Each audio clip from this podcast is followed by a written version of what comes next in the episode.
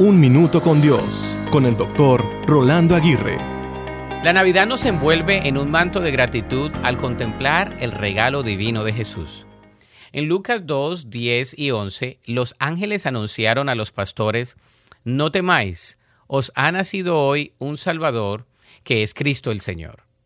Esta noticia nos inspira a tener un corazón agradecido, recordándonos que la mayor bendición ya nos ha sido entregada. La gratitud en la Navidad no se centra en los regalos debajo del árbol, sino en el regalo del Salvador en el pesebre.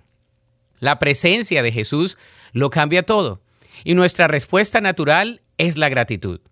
Por lo tanto, cada luz parpadeante, cada nota de un villancico nos recuerda la generosidad de Dios al enviar a su Hijo para redimirnos.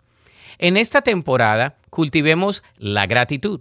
Agradezcamos no solo por lo que tenemos, sino por quien hemos recibido.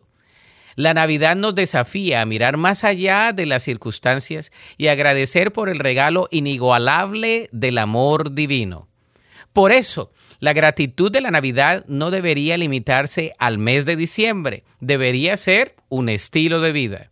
Que nuestro agradecimiento por el regalo de Jesús se refleje en nuestra actitud hacia los demás.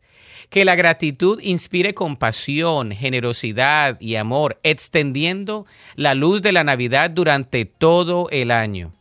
Que nuestra gratitud sea la melodía que acompaña cada día recordándonos que en Jesús encontramos razón suficiente para agradecer cada día. La Biblia dice en Lucas 2.11 que os ha nacido hoy en la ciudad de David un Salvador que es Cristo el Señor. Para escuchar episodios anteriores, visita unminutocondios.org.